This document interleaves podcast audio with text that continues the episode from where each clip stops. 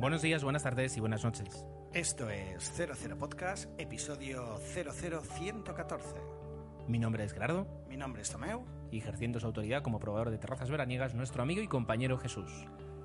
Una nueva quincena, estamos aquí con vosotros. Esta vez para no hablaremos de series, sino que como ya es habitual o como debe ser, hablaremos de películas e incluso creo que os traemos una pequeña exclusiva que nos trae Gerardo, que ha estado en Nueva York y ha visto eh, antes que nosotros, y me da mucha rabia reconocerlo, pero en el fondo lo envidio, eh, Super 8. Con lo cual tendremos aquí una opinión que le he hecho jurar que tiene que ser aún menos, o sea, más cuidadoso de lo habitual, que ya lo es, para ¿Por qué? hacer spoilers. ¿Por qué tiene que ser más cuidadosa de lo Más habitual? todavía porque incluso si me dices que los títulos de crédito son en amarillo, creo que me vas a fastidiar la película. Más que nada es eso, solo es por eso. Pero bueno, Bueno, he ido por las ramas. La idea es, como siempre, hablaremos de nuestra quincena, de las noticias, esta exclusiva que nos trae Gerardo y hablar de Super 8. Prometemos hacerlo cuando ya la hayamos visto todos. Creo que merecerá la pena revisitarla, pero bueno, yo creo que ahora eh, es un aperitivo al estreno aquí en España.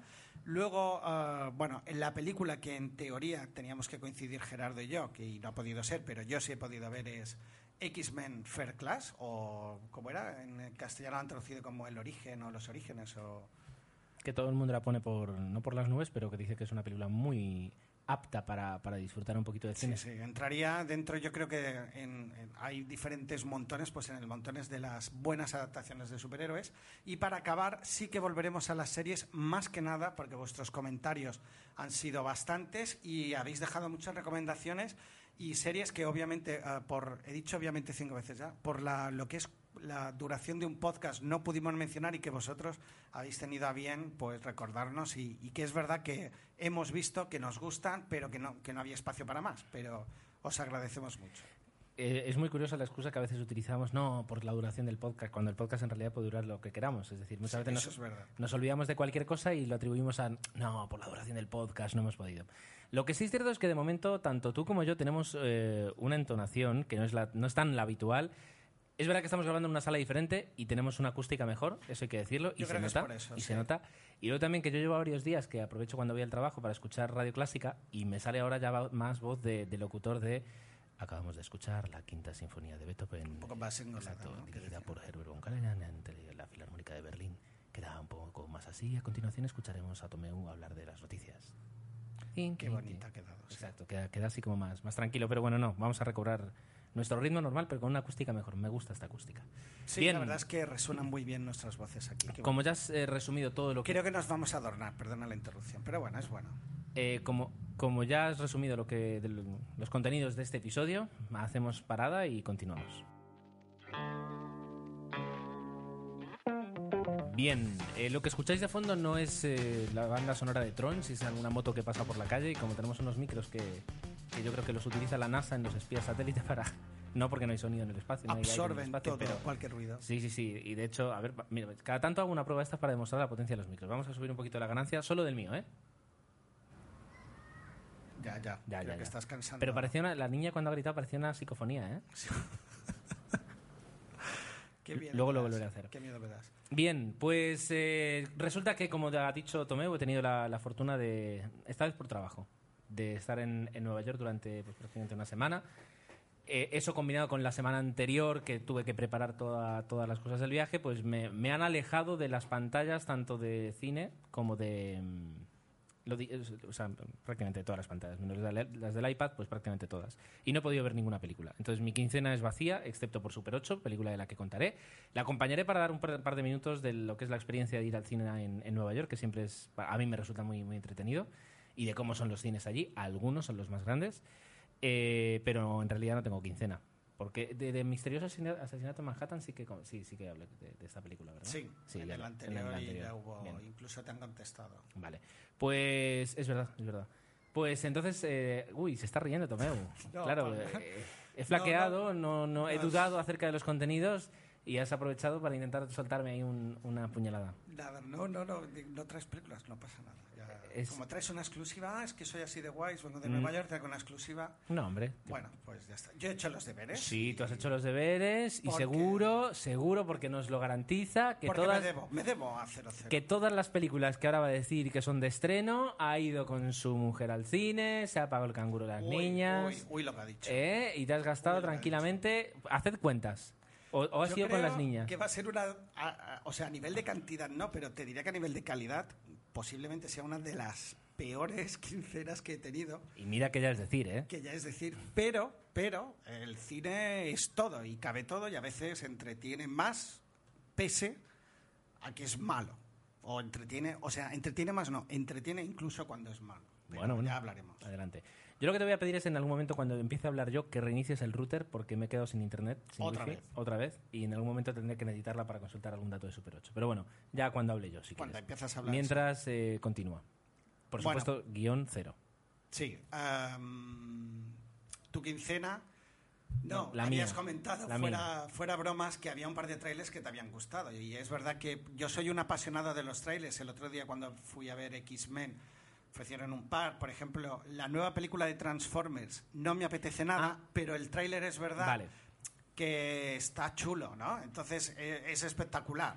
Y, Así eso, me gusta. Creo que lo- el mundo del tráiler eh, eh, es defendible y la verdad es que Así me gusta, así hacemos en 00 Podcast las- los comentarios sobre las películas. El tráiler de Transformers está chulo. Tomeo Fiol.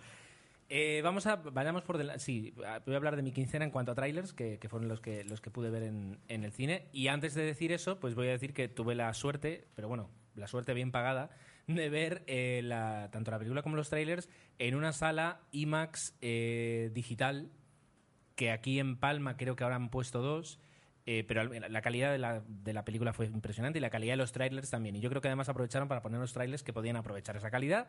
Vi el, el tráiler de Transformers 3, que es verdad que dan ganas de verlo, pero como ejercicio ah, de efectos visuales, ¿no? Es decir, eh, me olvido el argumento y voy a ver efectos visuales Es que que me dejen sordo un rato que porque tiene pinta de que el pasada. volumen eh, va a ser poderoso y efectivamente el tráiler, la espectacularidad, no es impresionante. Eh, que es una película, pues podríamos decir que ya luego es secundario, apenas, que luego va a tener un argumento y unos personajes, práct- prácticamente podría ser secundario. Estamos hablando, y eso es algo, fíjate, que nunca hacemos en 00, que es, que es hablar de trailers y presuponer de películas. Pero bueno, viendo cómo fue la segunda, eh, de- Yo no llegué a ver la primera, me entretuvo y poco más. entonces habría que ver. Pero bueno, eh, no está Megan Fox, eh, en este caso está, no, No. me acuerdo, ¿ves? si tuviera internet lo podría, la podría saber. Es una, es una modelo, sé que es una modelo, que en este caso... Bueno, hace su- repite Sia, Sia LeBouf, es- en ese caso sí. Sia que hace, supongo que es el, el- el hilo conductor o continuador de la saga. Exacto. Eh, también vi la- el tráiler de, el tráiler de Cars 2, que se estrena dentro de, dentro de poco, que a mí me hace muchísima ilusión, que mm, además está tanto Lewis Hamilton como la voz de Fernando Alonso, que como yo soy un fanático de la Fórmula 1, pues ahí tiene tu, tu- su Mm, punto fetichista. En la última de Harry Potter, y mira que yo he visto pocas de Harry Potter, pero esta última también es espectacular. Yo creo que cada vez los efectos visuales son más baratos de hacer y entonces es muy sencillo hacer una película con unos efectos Es visuales. que después de ver X-Men te das cuenta de que ya, no sé si hemos llegado ya al tope o no, pero cualquier cosa se puede enseñar en pantalla. Es impresionante. Bueno, cualquier co- cosa también antes se podía enseñar. Otra cosa es la Sí, calidad de, de cómo la se forma en que enseñaba. lo hacías. Pero bueno, de cualquier sí, sí. for- cosa de forma creíble. Sí, es decir, la, la calidad de, en cuanto a efectos visuales es, es espectacular. Y luego, ¿cuál fue la que vi? Ah, y la de- que te he hecho a ver aquí el tráiler antes. La, Ah, del, sí. la del gato con botas, que la película luego seguramente pues no tendrá el, el- el gancho que, te- que tuvo la primera de Shrek, porque luego ya partía de la primera y la El segunda. creo de que- Rec. que se fue para abajo. Pero el tráiler es muy gracioso, es un, más que tráiler es un teaser, mejor dicho, porque no enseña nada, pero es muy gracioso. Y, y la música además que utiliza, que es una música que todos hemos escuchado en el momento de Pachanga, y, y la voz de Antonio Banderas que le queda muy bien al gato, y el personaje del gato pues es de buenas a primeras pues eh, resulta muy gracioso. Luego vamos a ver cómo, cómo se desenvuelve en un, en un argumento de hora y media. Pero bueno, eh, promete. No sé si, si me tocará ir a verla con mi sobrina, solo no, o, o- o en compañía de, de más adultos no creo que la vea. Estaba claro que en- el gato era un roba escenas y como ocurrió ya en Madagascar, que eran los pingüinos, que quienes realmente te hacían reír más, que al final tienen su serie propia y que yo de vez en cuando veo y alguna vez sí que está conseguida, ¿no? Los guiones son un poquito gamberros y, y en algunos momentos te ríes bastante. Veremos con el gato si, si se consigue superar a SREC, que no tiene que ser complicada, al menos las últimas, y veremos. Y Yo por, creo que la veré. Y por último, esto ha sido una noticia que he leído hoy a través de, de Twitter. Pues eh, resulta que Disney, eh, para cuando publique esto, ah, bueno, hoy lo, lo publico hoy mismo. Disney, eh, pues como es dueña de Pixar, porque se la vendieron, eh, bien carita, eh, ha cogido todo lo que es la, la idea, el desarrollo, los personajes, no los personajes, pero el- la fisonomía de los personajes, etcétera, etcétera, el modus operandi de Cars y ha desarrollado Planes. Eh, que es, o sea, hemos visto un teaser de, de, mm, 40 segundos prácticamente, en el que se ve ahí varias maniobras de unos F-14 con personalizados como si fueran per- personas, bueno, como si fueran seres vivos, ¿no? Digamos, como el concepto de Cars. Bueno, igual que Cars, claro. Exacto. Y luego, pues, eh, que el mismo portaaviones despega un avión que pa- parece ser el protagonista, que es un avión de hélice, eh, un avión acrobático.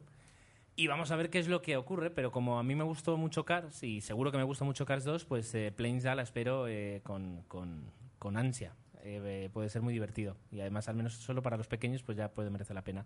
Y si encima los de mayores lo disfrutan, pues mejor que mejor. Así que bueno, eh, habrá que estar pendiente de todos estos estrenos, que de algunos de ellos seguro que este verano os hablamos, así como se vayan estrenando, o invierno el año que viene, dependiendo de, de- de la fecha. Eh, esto ha sido mi falsa quincena, pero al menos eh, he podido Qué hablar un bonito. poquito y hablar Sí, un poquito de, está, de cine. Está bien. ¿Y usted, señor Fiol? Bueno, pues yo traigo un poquito de todo. Podemos empezar, ah, bueno, tango infantil, acción, tal. Pero bueno, una película que el otro día estaban dando en televisión y que me traía grandes recuerdos de infancia es El profesor chiflado. Obviamente no estamos hablando de la versión de Eddie Murphy y, tal, pues que sí que tuvo su éxito hace unos años, pero que realmente no, no tiene nada que ver con, con que era la historia que nos contaba aquí un actor cómico que no sé si habéis visto películas, pero tiene dos grandes hitos. Una de ellos sería El profesor chiflado y otra es Cinderella, creo que se llamaba El Ceniciento.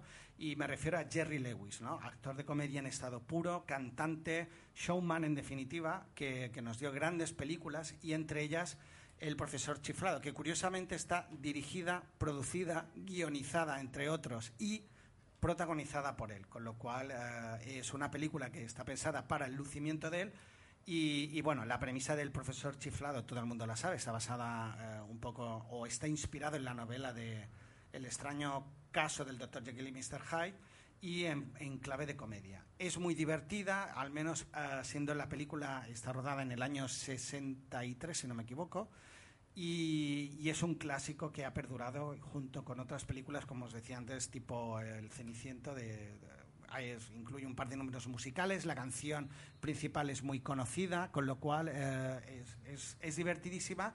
Yo la vi en la versión doblada, que es la que uno recuerda en la infancia, y luego cuando claro. la ves en la televisión es lo que te, te, llama más la atención, pero está muy bien, es muy divertida y, y bueno, estaba la actriz que protagoniza junto a él, creo que era Stella Stevens, que es una actriz que, que, en su momento, pues también una de estas actrices fetiche, pues que mi padre suele decir, esta era una de mis actrices favoritas. Y la película es recomendable, es muy simpática. Es verdad que no tiene el humor que hay ahora, que es un poquito más escatológico, este es más es más light, más, claro. más blanco, pero es muy divertida. La niña también vieron un trozo, no la vieron entera y se rieron bastante. Bueno. Me gusta recuperar de vez en cuando, si se puede, los clásicos, porque si no la habéis visto, creo que, que sí que merece, merece la pena. Bien. Siguiente. Profesor Chiflado. Bueno, sigamos. Punto Para... número uno. Punto número dos. Punto número dos, ya dejo, con esto creo que dejaremos la calidad. Eh, ya es más anécdota que otra cosa. Estuve viendo de nuevo V de Vendetta en la versión, iba mezclando versión original y versión doblada porque es verdad que los diálogos son trepidantes y, y daba, costaba mucho. Que lo que pasa es que el DVD se me rompió justamente a la mitad de la película. De tanto pasar de idioma, yo creo. Puede, podría ser, porque lo iba haciendo al momento. No creo, pero bueno, nunca se sabe. Es una broma fácil. No, pero es verdad que iba cambiando, pero bueno, se rompió el DVD, no la pude ver entera, pero sí que me permitió recordar lo chispe, bueno, chispeante, los grandes, los grandes diálogos que tiene esta película, que yo recuerdo cuando fui a verla, iba con el prejuicio de ver lo que habían hecho los creadores de Matrix. Entonces ibas un poco condicionado, quiero ver acción, quiero ver efectos bullet y quiero ver grandes escenas, cuando realmente lo que nos estaban ofreciendo era una película con un argumento y un guion brutal, y debo reconocer que no le presté toda la atención que se merecía. Ahora al recuperarla y estando tan de moda lo que es, el, lo que es la famosa careta de V de Vendetta, pues que simboliza muchas cosas del movimiento Ah, bueno, era No les votes y ahora con lo del 15, 15M, pues eh, la película está de total actualidad. Yo no comparto al 100% lo que defiende la película, pero eh, se entiende o se, se, puede llegar a entender un poco a veces el, el, por qué se puede llegar, y yo considero que si eso es así, tiene que ser algo muy, muy extremo, como en la película nos lo venden, pues se puede llegar a, utilizar la violencia. En algún momento de la película se dice pues que eh, para tener paz a veces es necesario. Yo no comparto eso, obviamente, pero bueno, si ves la película entiendes un poco las motivaciones que, se puedan tener. Es un mensaje muy, muy delicado. Eh, yo no defendería ese mensaje de, forma fácil, ¿no? Pero hay que reconocer que la película ha trabajado muy bien ese, ese guion. La verdad es que está muy bien. Eh, recordemos, por si alguien no, no, se acuerda o alguien no lo sabe, aunque mucha gente seguro que sí, que la película de de Vendetta no es más que la adaptación de un cómic de Alan Moore eh, publicado pues eh, en diferentes momentos bueno, a lo largo de los años 80 eh, un cómic que además justamente me regaló hace unos cuantos años para Navidad Jesús que tuve Jesús Natali, tuve la, la, fortuna de leer. Y un cómic que va mucho más allá de lo que nos cuenta la película es más radical es más directo es más claro está menos velado para, para, digamos que la película velaron un poquito el mensaje para poder pasar sin demasiado problema con, con los cortes o, o que con, las polémicas. Y sin embargo el cómic pues eh, es, eh, es, totalmente directo en, en sus eh, proclamas y es muy interesante. Y yo la verdad es que recomiendo a todo el mundo que, que si puede lo lea, si, porque la verdad es que va a entender más cosas incluso de lo que representa esta máscara y de lo que ya representaba en su momento esta máscara, porque la máscara no, no es nueva ni muchísimo menos, pero de lo que representa un poquito la historia de V de Vendetta. Interesante. Bueno, y ahora ya iré más rápido, no te preocupes porque son eh, películas menores. Ah, fui a ver Hop, la, famosa película del conejo de Pascua. Ya había leído que realmente era una película muy, muy simple, muy sencillita. Ah, bueno, tenía el aliciente a los que son así más... Ah, bueno, le gusta encontrar... Qué barbaridad iba a decir, pero bueno, sale la chica de Big Bang Theory, que pues, pues podría ser una motivación más para ir a ver esa película. Pero es verdad... Kaylee Cuoco. Sí, es verdad, no, me salía el nombre, que es verdad que la película es muy, muy simple, sí que está divertida para los niños y se ríen bastante, pero obviamente ya para un padre y habiendo visto otras películas de animación, exiges un poco más. Igualmente, creo que está bien, pasas un rato agradable con tu familia y, y, poco más. La verdad es que la película es eso. No, desde luego no es infumable ni un despropósito, pero es muy, muy, muy simple. Un argumento muy sencillito. Ya sabemos que el ratón o el conejo de conejo, el heredero del conejo de Pascua tiene que asumir su rol a partir de ese momento. Decide irse porque no quiere asumirlo, conoce a un humano y ahí se establece pues la típica relación primero de sorpresa y luego de amistad, etcétera, etcétera. Muy bonita. Una película totalmente infantil. Sí, y prescindible si queréis, pero bueno. ¿Qué más? Y ya cerrando el círculo, dos películas. Uh, una es Sin Identidad, que uh, promete más de lo que a lo mejor eh, vende y bebe de muchas películas, sobre todo de Hitchcock. ¿no? Está protagonizada por Liam Nilsson y la premisa es muy sencilla. Él llega a una ciudad, uh, Alemania, para dar una conferencia y cuando llega al hotel, la maleta donde tiene su identidad, todos los datos que, bueno, de, quién es él, ha desaparecido y sufre un accidente y entonces al intentar recuperar su vida sufre que se da cuenta que ha sido suplantado y su propia mujer incluso no le reconoce. ¿no? Partiendo de esta base, pues hay muchísimas películas de este tipo, que, tenemos a Frenético de Roman Polanski y, y, otras películas de Hitchcock, pues que ya nos contaban uh, la misma historia. Aquí, obviamente, uh, intentan darle un giro argumental, pues que si eres un poquito listo, te das cuenta un poquito antes o, o media hora antes de lo que te van a decir, pues que, es eso la historia. Y en el fondo, pues uh, es previsible. Igualmente la película, si vais vírgenes a verla, pues puede ser incluso entretenida. Yo no la recomendaría. Floja, entonces. Flojita. Vale. Ya está, ¿no? Me queda una, la más mala de todas, ha sido Set de Venganza, protagonizada por The Rock. Y, y la verdad es que los primeros 5 o 10 minutos de la película son fantásticos, como película así de, de acción y de entretenimiento me encantaron. No, lo, bueno, no los voy a desvelar por si alguien la ha visto o se anima a verla, pero luego ya entramos en una especie de, de película de acción en la, de venganza. Básicamente la premisa es que él, él sale de la cárcel y quiere vengarse y intenta darle toques dramáticos o intentar darle un argumento a algo que no lo tiene, que es un tío que además no habla casi en toda la película, con lo cual gesticula muy poquito y se dedica a dar hostias, pero le buscan ese trasfondo dramático en, algunos momentos que, es verdad que el cine de acción no lo necesita. Dame más escenas de, de lucha, dame más cosas, pero no intentes venderme una especie de drama de acción porque no, no, tiene ningún sentido. Y la verdad es que la película empieza muy bien y poco a poco va decayendo. No sé los que la hayáis visto, ¿qué opináis? Ya está, Gerardo. Bueno, ya está. Casi me duermo, pero no porque seas aburrido, sino porque todavía estoy cansadito. El jet lag. El jet lag. Eh, noticias. Vamos a entrar, si quieres, en el apartado de noticias. Si no voy mal, y afortunadamente, corrígeme si me equivoco, no tenemos que poner la sintonía del cine muerto. Creo que no, yo la verdad es que no está muy pendiente estos 15 días. Si no hemos recibido, a veces recibimos algo intuit. Te diría así rápido que no, nunca se sabe. Puede ser que hayamos cometido algún olvido. Hombre, a ver, seguro que ha, que ha muerto gente del cine, pero bueno, es parte de tal. Claro, no, más llamativa. No, no, ha habido, no ha habido que... resonancia en los medios, se puede decir. Uy, justamente digo eso y suena, suena el teléfono. Eh, la cuestión es que eh, vamos a hablar de noticias. Tienes algunas noticias, ¿verdad, Tomeu? La primera me encanta esta cosa. La primera, y, y la que además eh, ha sido noticia hoy, es la incorporación de Evangeline Lilly como personaje en El Hobbit. Y Tomé se me ha quedado mirando como, como diciendo, no entiendo wow, nada. Wow. Te daría más datos, lo que pasa es que me, me, acabo de quedarse otra vez sin internet, Tomeu. Esto es un escándalo. A mí me funciona insto, maravilla, ¿eh? Ya, porque tú vas por cable, pero yo voy por wifi. Pues ponte el cable. No, no, mejor que no, eso no. Eh, te insto a que lo mires. Pero bueno, la cuestión es que Evangeline Lilly, si quien, que, que, me digas que no sabes quién es Evangeline Lilly después de haber visto seis temporadas de Lost y haber estado con los ojos como platos cada vez que aparecía Kate en pantalla. Oh, oh. Vale, ahora sí, Oh, ahora sí. Bueno, pues eh, Evangeline Lilly ha sido el, el, último fichaje para el Hobbit. Eh, te daría más información de qué va a hacer, pero como no tengo internet, pues lo tengo que dejar ahí. Bueno, supongo que hará de elfa o algo de estos. Hombre, claro, sí, en una película de, de, de Hobbits será el La hob mujer un Hobbit o una elfa en todo caso, elfa. sí. Vale.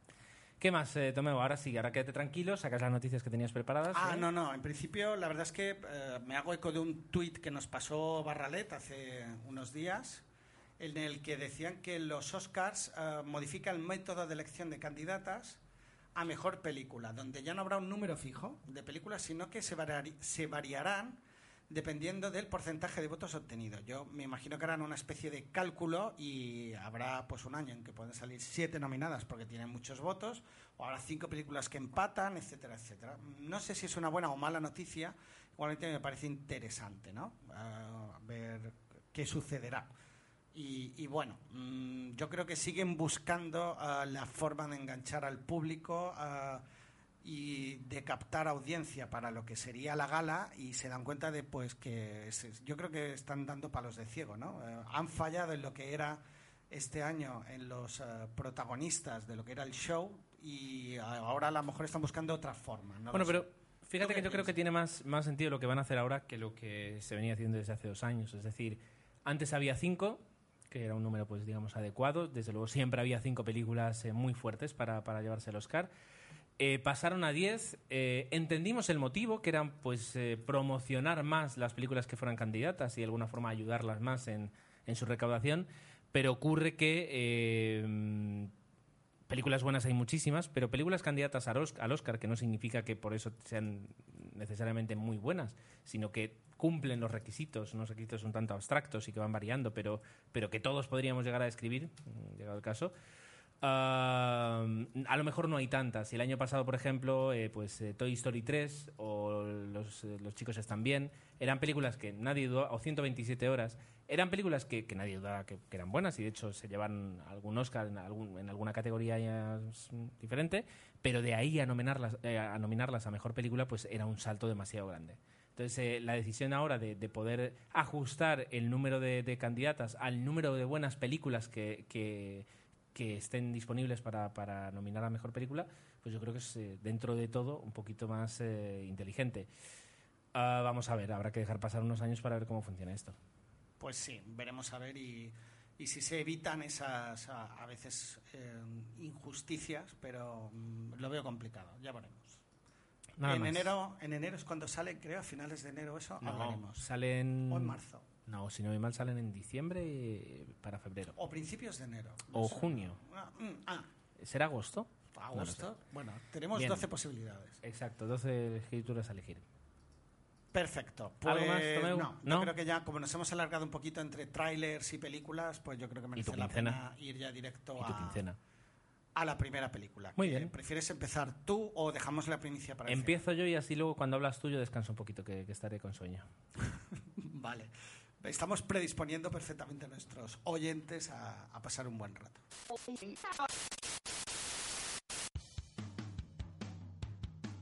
Borja, creo que deberíamos grabar una promo si queremos atraer a nuevos oyentes. He estado dándole vueltas a ese asunto, Raúl, aunque no sé muy bien cómo resumir en pocas palabras todo lo que es Identidad Secreta. Sí, es un podcast sobre cómic americano, pero también es mucho más. ¿Tú qué opinas, José? Mira, yo solo sé que deberíamos acabarla diciendo que nos encontrarán tanto en ebooks como en www.identidadsecreta.es.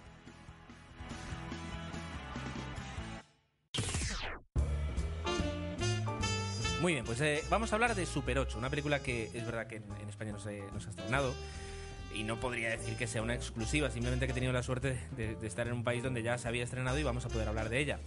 Eh, lo que pasa es que así como a veces se nos esca- escapan películas que tendríamos que hablar, se estrenan, no hablamos de ellas, las quitan de cartelera y no hablamos de ellas, pues en este caso no. En este caso nos vamos a asegurar que al menos en 00 Podcast hemos hablado de Super 8, una película que yo creo que... No, no, cuando, yo cuando te hago la señal digo, luego déjame un segundo, no que pares de hablar. Pero si yo siempre te dejo segundos.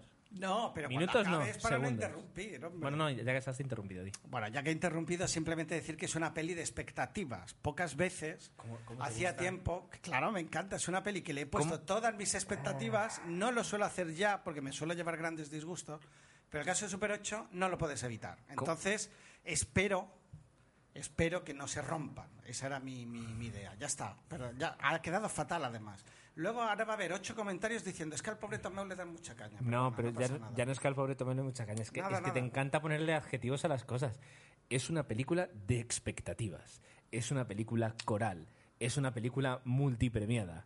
Eh, ¿Qué más? Es que, es que es muy gracioso lo de... Es una película de expectativas. Mira, ni no, me voy a molestar en contestar. En todo Eh, caso, ya no te interrumpo más en toda tu No, monólogo no, no. de Si Super además- 8. Ya está. Además, eh, y, y Si quieres un ajá cada dos minutos. Espera, si quieres lo podemos enlatar y lo vas poniendo tú directamente. Yo lo hago cuando tú hablas, pa- para darte feedback. De todas formas, eh, vamos a ser sinceros y vamos a decir que, que tú me has dicho que no te cuente nada para que ahora, cuando te cuente cosas de la película, pues te llegue de primera voz.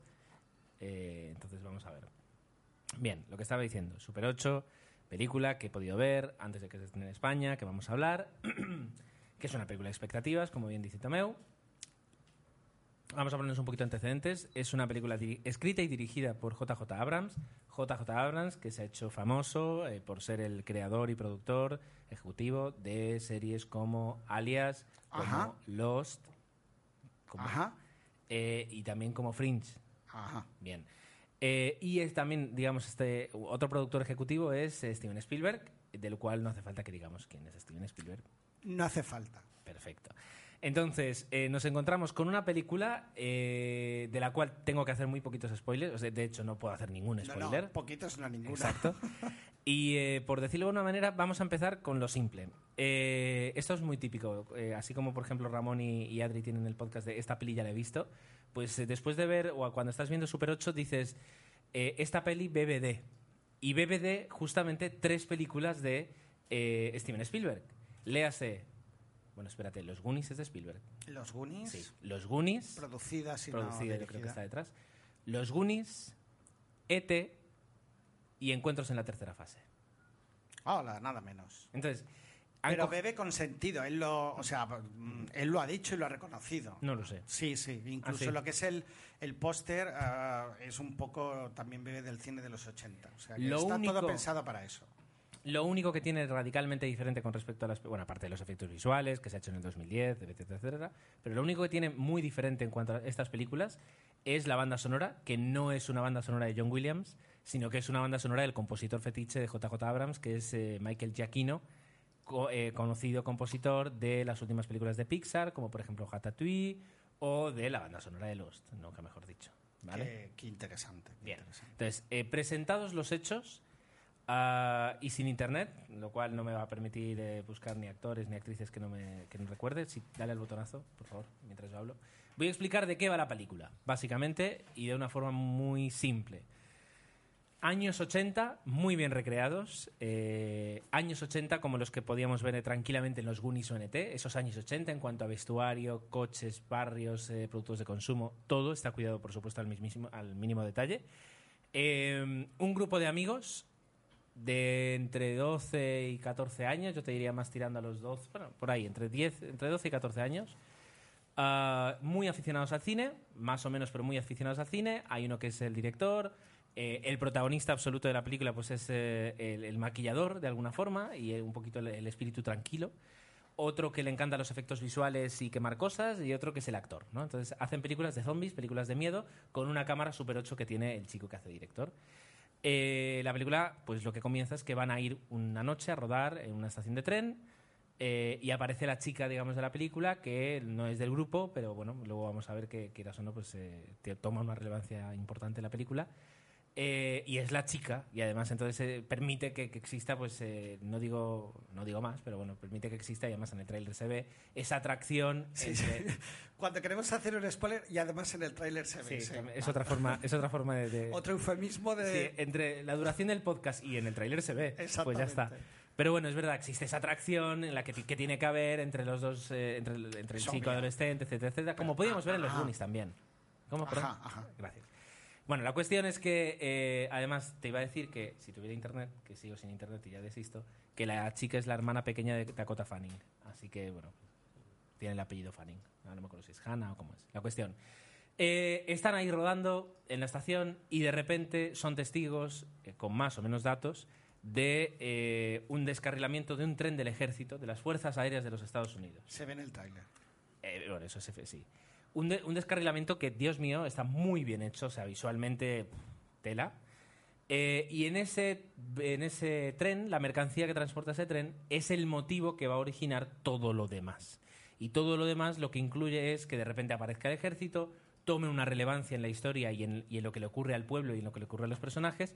Y eh, la, la película lo que cuenta es la historia de cómo del protagonista, del protagonismo que adquieren los personajes, eh, del papel que tienen pues eh, dentro de la historia, que, evidentemente les va a hacer pues lo que se dice en inglés playball, les va a hacer eh, tener que, implicarse y jugar un poquito y, crear la historia.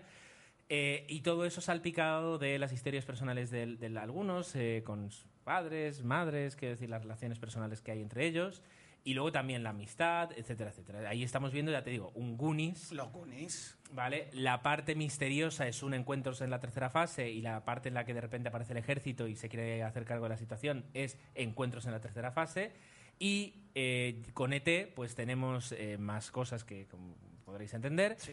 evidentemente. Se sobreentienden se en el sobreentiende en el tráiler también. Y eh, los momentos grupo, los momentos bicicleta eh, y los momentos, eh, pues ahí también tiene su par- momento, parte de ET. Hay un momento bicicleta, entonces. No, a ver, no, no- aparece la bicicleta volando como aparece en ET, Bueno, ya, pero ya. el que durante eh, varias escenas pues ves ahí a los chicos en bicicleta, etcétera, etcétera, pues eso recuerda muchísimo eh, a ET. Y atención, eh, en estos momentos pues tenemos un problema porque como ya habíamos dicho, hoy estamos grabando en, en- en- en otra sala. ya, hombre. En otra ¡Qué sala. susto! En otra sala y yo estoy ocupando el ordenador que normalmente utiliza todo Jesús cuando trabaja. Hoy hemos dicho que Jesús estaba ejerciendo Ya, su autoridad ya, ya, de probador de terrazas veraniegas y aquí efectivamente yo creo que viene de probar alguna terraza veraniega, hace como que me pega. No le ha gustado que esté sentado en su sitio, es normal. Eh, pero bueno, eh, así son las cosas. Vamos a tener que continuar de la mejor forma posible. Eh, Dios, bueno, de pie, no pasa nada. bueno, entonces dicho esto, ah, la película, ¿qué tal? La película es espectacular.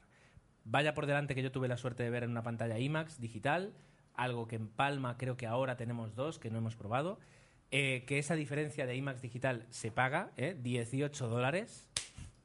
Esos son 15 euros al cambio.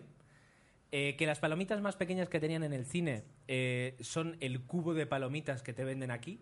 O sea que, que era, que era interesante, que eran palomitas no blancas, sino totalmente amarillas de la cantidad de mantequilla que, que traían. Y la película, lo que estaba diciendo, digo, la ves en una sala muy buena, con una calidad muy buena, pero la película es espectacular. No decepciona en ningún momento.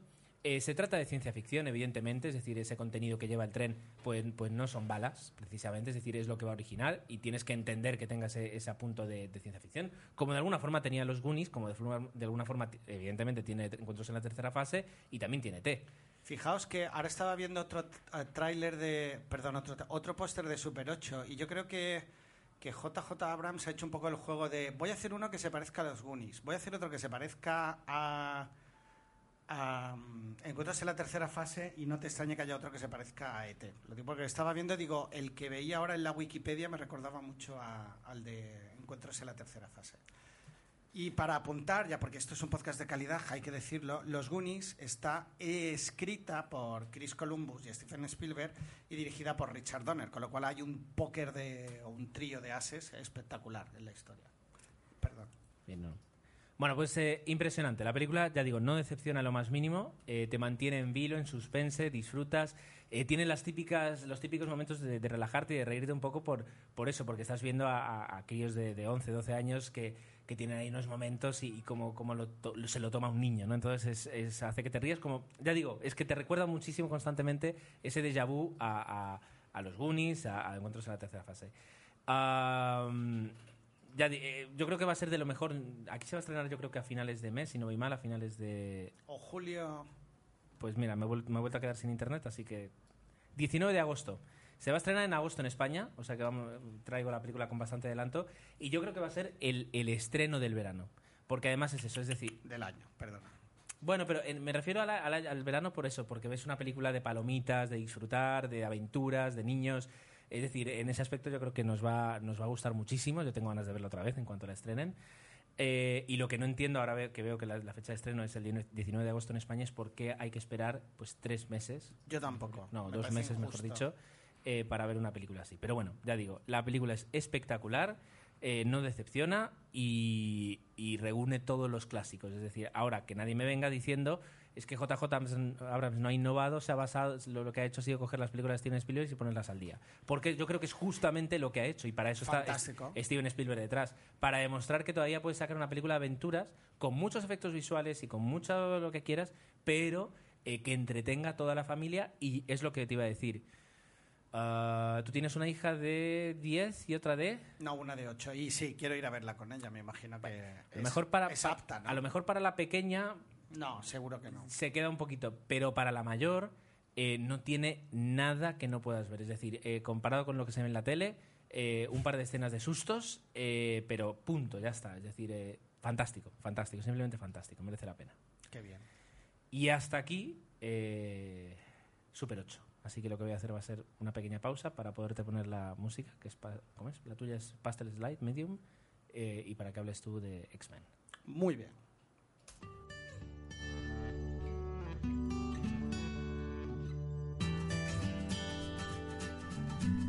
Pues ya es un tema recurrente en 00 Podcast hablar de películas de superhéroes, quizás incluso demasiado. Pero bueno, en esta 15 es la que, la que más destacaría o la que hemos dentro de los estrenos. Y, la verdad es que al final no me arrepiento, pero bueno. Bueno, pues la película empieza en, los orígenes, dentro de los orígenes de lo que es la Polonia nazi, en un campo de concentración donde uh, ya el arranque, ves los primeros planos y te das cuenta de que estás viendo una película al menos con cierto presupuesto, ¿no? Porque es la típica escena de, de una serie de presos que están allí intentando, bueno, mm, los están trasladando y la madre se separa del hijo y la verdad es que está, está muy logrado. Lo hemos visto tantas veces en otras películas, pero bueno, no, no por ello deja de ser, en- en este caso, impactante. Bueno, pues el origen un poco de uno de los personajes, en este caso sería el de, el de Magneto, de, de dónde viene un poco, lo vemos enseguida, una vez que ya se plantea la historia, y a partir de ahí, luego, mm, hecha esta pequeña introducción, ya estamos ah, en el año 62 y, y bueno, eh, es una época donde ah, la humanidad todavía no conoce la existencia de los mutantes y sí que hay diferentes personas que sí que las conocen, pero todavía no es algo reconocido ni nada, y, y un poco el juego este de ir descubriendo realmente quiénes son y quién no lo son, pues es lo que ah, es el arranque principal de, de- de la película, ¿no? Y lo que eso conlleva. Entonces, ah, conocemos por un lado al principio de la película a Magneto y por otro lado conocemos a Xavier, el jefe de los X-Men, que dicho así queda muy, muy simple, pero bueno, y, y la relación de cómo se llegaron a conocer y un poco pues lo que sucede hasta que en los tiempos actuales ya sabemos pues que son antagonistas, ¿no? Eh, todo nace de una gran amistad. La verdad es que en la película esa parte está muy bien llevada. A mí me encantó el cómo se conocen, un poco cómo van descubriendo ah, los poderes o cómo van desarrollando esos poderes. Y ah, lo que es la parte de, acción está centrada un poco eh, en la crisis de los misiles de Cuba. De alguna forma nos dan a entender que el supervillano, en este caso es Kevin Bacon, ah, nos, quiere, nos quieren hacer creer pues, que está provocada por él y esa tensión, esa es la tensión argumental de la película de cómo intentan evitar esta crisis. La verdad es que está muy bien, muy entretenido, la historia va avanzando bien, te van contando, ya sabéis que cuando las películas de superhéroes arrancan, eh, siempre se toman un rato tranquilo pues para ir introduciéndote a cada personaje, vas conociendo a otros X-Men de la, de la bueno, del grupo Claro. y poco a poco te los van presentando, vas viendo los poderes que tienen y esa, esa historia, ese inicio, la verdad es que está muy conseguido. Luego ya ah, a nivel de efectos especiales, como comentábamos antes con Transformers, es espectacular, la verdad es que es impecable en ese sentido, han cuidado muy bien eh, el hacerlo en lo creíble, ¿no? Y, y creo que en el tráiler se ve alguna las posibilidades que, que la película da. Y a mí personalmente me entretuvo mucho más de lo que pensaba. Es verdad que había leído buenas críticas, ah, pero aquí sí que aunamos bien lo que sería acción, un buen argumento, los personajes están muy bien. La mayoría, y si exceptuamos a Kevin Bacon, eh, de los jóvenes no son muy conocidos, eh, seguramente los habremos visto, por ejemplo, a Xavier, creo que lo hemos visto en Expiación. Ah, los hemos visto en diferentes películas, pero no son grandes actores de renombre como, como Hombre. ser habitual. James McAvoy sí que quieras o no tiene ya un poquito más de carrera y además lo vimos en una película que los tres... Expiación. En expiación. Puedo terminar de hablar. Perdón, sí. Que los tres eh, la vimos y además Jesús la recuerda con muchísimo cariño, que está aquí, que es Wanted, con Angelina Jolie y Morgan Freeman. Ostras, claro. El telar del destino. Querías, ¿eh? a- querías apostar calidad a lo que era la intervención, ya veo. No, no, no, pero es verdad, es decir, que James McAvoy, quieras o no, pues, eh, pues sí que tiene un po- un poquito más de renombre. Es verdad que los de- el resto del reparto, así que yo he visto, pues no, no, no, no es aquello que te salte un, un papel a la mente, pero el de James McAvoy al menos Que sí. igualmente él, eh, debo admitir, así como en la película que has mencionado, que podríamos decir la impronunciable, mm, obviamente no aportaba nada aquí, creo que está muy creíble, tanto él como su... ¿Cómo era? ¿Al látere? ¿Qué dices tú? Atlátere, sí. haciendo de Magneto muy creíble los dos y la relación que se establece y luego muy comprensible el cómo pues se produce lo que lo que todos sabemos entonces Yo no, porque es que no he visto la primera de X-Men. no pero has visto la segunda La o tercera, nada más. o, pues creo, ahí sale Magneto o sea que Sí, sí. Bien, eh, y es una película de los orígenes Vale, entonces es película de los orígenes que además suele, suele dar mucho, mucho juego en las películas de orígenes porque te permiten... No, no tienes por qué desarrollar los personajes, los personajes ya los conoces, sino lo que puedes hacer es eh, darles historias eh, con las que vivan esos personajes y terminen siendo lo que luego tendrías que presentar. Eh, yo creo que esa es una ventaja de, las películas de orígenes. Y además, eh, eh, ya digo, de una saga ya muy crecidita, muy madura, con un público muy fiel y que ha permitido, y la sensación que me da, y fijo, ojo que yo solo he visto la tercera, pero la sensación que me da es no re...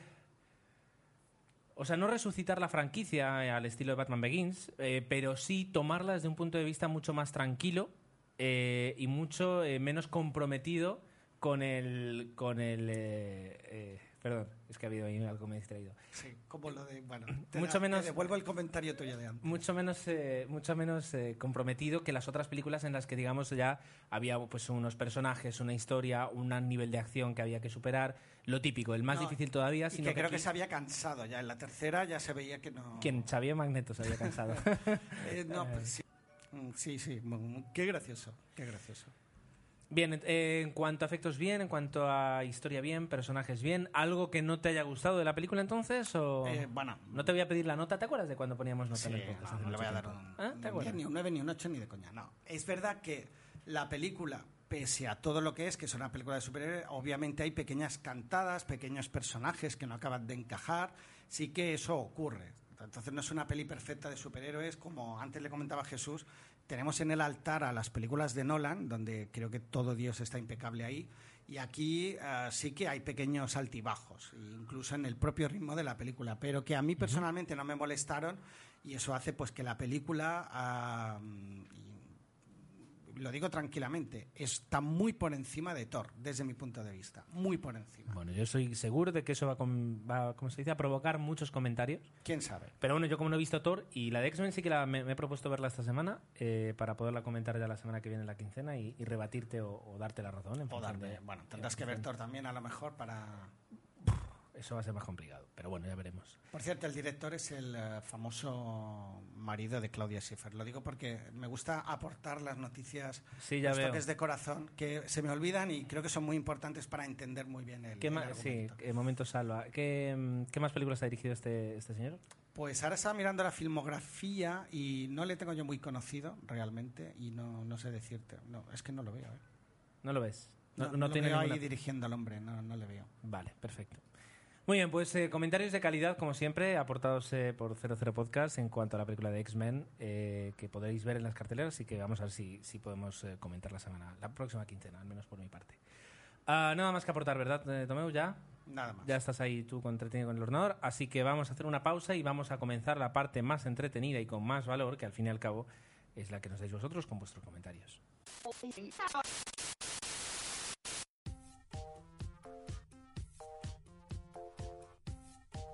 Esta peli ya la he visto es un podcast de cine en el que hablamos de orgasmos cinematográficos, juzgamos películas que todavía no hemos visto, criticamos el 3D del biopic de Justin Bieber y sobre todo fomentamos polémicas de baratillo. Pero, Adri, en cada programa diseccionamos una peli con mucha diligencia.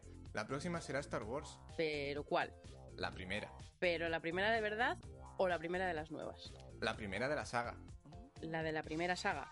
La primera en general. La de Jar Jar Binks. Sí, esa. Paso. Esta peli ya la he visto.com.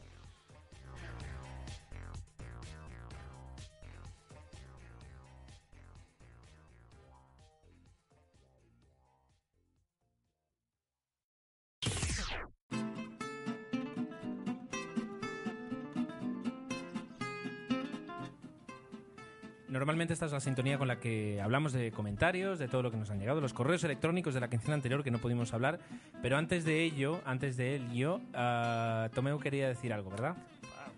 ¿Cómo se llama? Fe de ratas. Yo creo que No, hay fe de gente ratas no. haciendo aspamientos diciendo, pero ¿qué ha dicho Tomeu? Que este director no sé qué. Bueno, no es un director prolífico, pero es verdad que, y algunos de vosotros la- sé que son películas que habéis defendido, pues a Gerardo, levantas ya, ¿quieres hablar ya o sigo Habla. y acabo? Eh, dices que no es un director prolífico. ¿Dirías que es un director con expectativa? Esto es como se dice. eh, no. O sea, sí, sí, sí. La verdad es que promete. Más que director es productor y, y en eso sí que tiene una larga trayectoria, pero como director se animó, entre otras películas, dos que a mí personal, bueno, una que me gustó bastante y creo que la mencionamos en una quincena, que fue Stardust, del año 2007, donde salían, entre otras, Michelle Pfeiffer y Robert De Niro. Es una película muy simpática y la verdad es que está, está entretenida.